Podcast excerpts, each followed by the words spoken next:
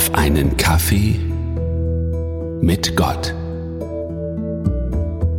War König David ein guter Mensch? Also jemand, der Gutes getan hat und der dafür von Gott belohnt wurde und erlöst ist? So sollte man es meinen. Schließlich ist viel über ihn in der Bibel berichtet. Sein tiefer Glaube als Jugendlicher, dass er überhaupt so prominent und so breit in der Bibel erwähnt wird und nicht zu vergessen die vielen Psalmen, die er geschrieben hat. Eine Wohltat für die Seele, seine Zeilen zu lesen, die die Jahrtausende überdauert haben. Dieser König David war bestimmt ein guter Mensch. Und dann dies. Psalm 51. In meiner Lutherbibel ist er überschrieben mit Gott sei mir Sünder gnädig. Dort heißt es in den Versen 3 bis 5, Gott sei mir gnädig nach deiner Güte und tilge meine Sünden nach deiner großen Barmherzigkeit. Wasche mich rein von meiner Missetat und reinige mich von meiner Sünde. Denn ich erkenne meine Missetat und meine Sünde ist immer vor mir. An dir allein habe ich gesündigt und übel vor dir getan. Auf, dass du Recht behaltest in deinen Worten und rein dastehst, wenn du richtest. Das hört sich nicht an wie jemand, der immer auf dem richtigen Pfad im Leben unterwegs war. Der Auslöser, der zu diesen Zeilen führte, wird in den Versen 1 und 2 nur ganz grob angedeutet. Dort heißt es, ein Psalm Davids, vorzusingen, als der Prophet Nathan zu ihm kam, nachdem er zu Bathseba eingegangen war. Die ausführliche Geschichte finden wir im zweiten Buch Samuel Kapitel 11. Kurz gesagt ging es dabei um Folgendes. Bathseba war eine wunderschöne Frau, und eines Abends sah David von seinem Palast aus, wie Bathseba sich auf ihrem Dach badete. Ganz der König ließ er Bathseba zu sich kommen und, ja, er schlief mit ihr. Und Bathseba wurde schwanger. Jedoch war Bathseba verheiratet und ihr Mann war ein hoher, angesehener Kämpfer in der Armee von König David. Ganz schön peinlich. Damit dieser Ehebruch nicht auffliegt, ließ König David also den Ehemann von Bathseba zu sich kommen.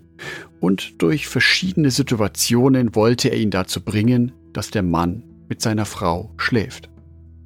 Jedoch war der Ehemann von Bathseba so pflichtbewusst, dass er sich seiner Frau nicht näherte. Schließlich hatte David eine letzte Idee. Er schickte den Mann von Bathseba an eine Stelle in der Schlacht, die sehr schwer umkämpft war. Und wie der Kampf im vollen Gange war, zogen sich alle seine Mitstreiter vom Mann von Bathseba zurück. So wurde er vom Feind erschlagen. Das perfekte Verbrechen von König David? Sollte er damit durchkommen? Nein, natürlich nicht. Gott schickte den Propheten Nathan zu König David.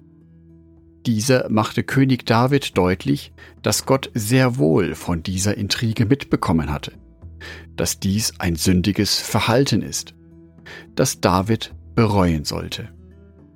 Daraufhin bereute König David auch sein schändliches Verhalten.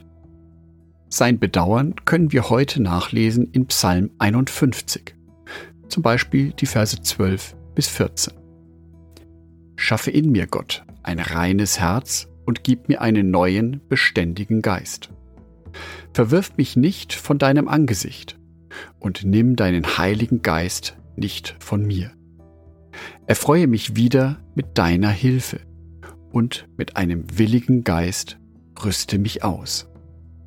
Diese stark geschriebenen Worte entfalten noch eine viel größere Wirkung, wenn man sich vor Augen hält, durch welche tiefen Täler König David hindurchgegangen ist.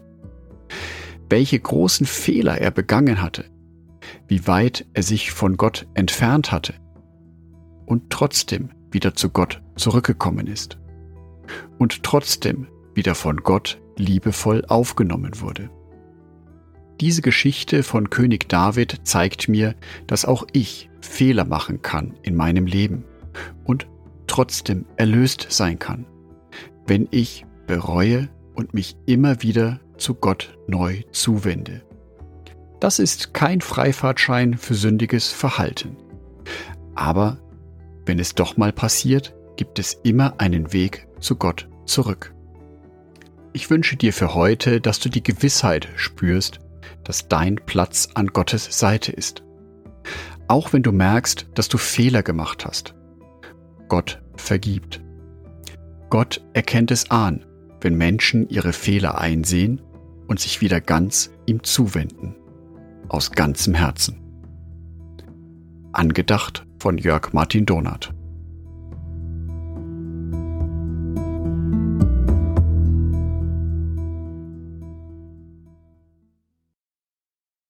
Ein herzliches Dankeschön an alle meine Patreons, die es mir ermöglichen, weiterhin den Podcast auf einen Kaffee mit Gott zu produzieren.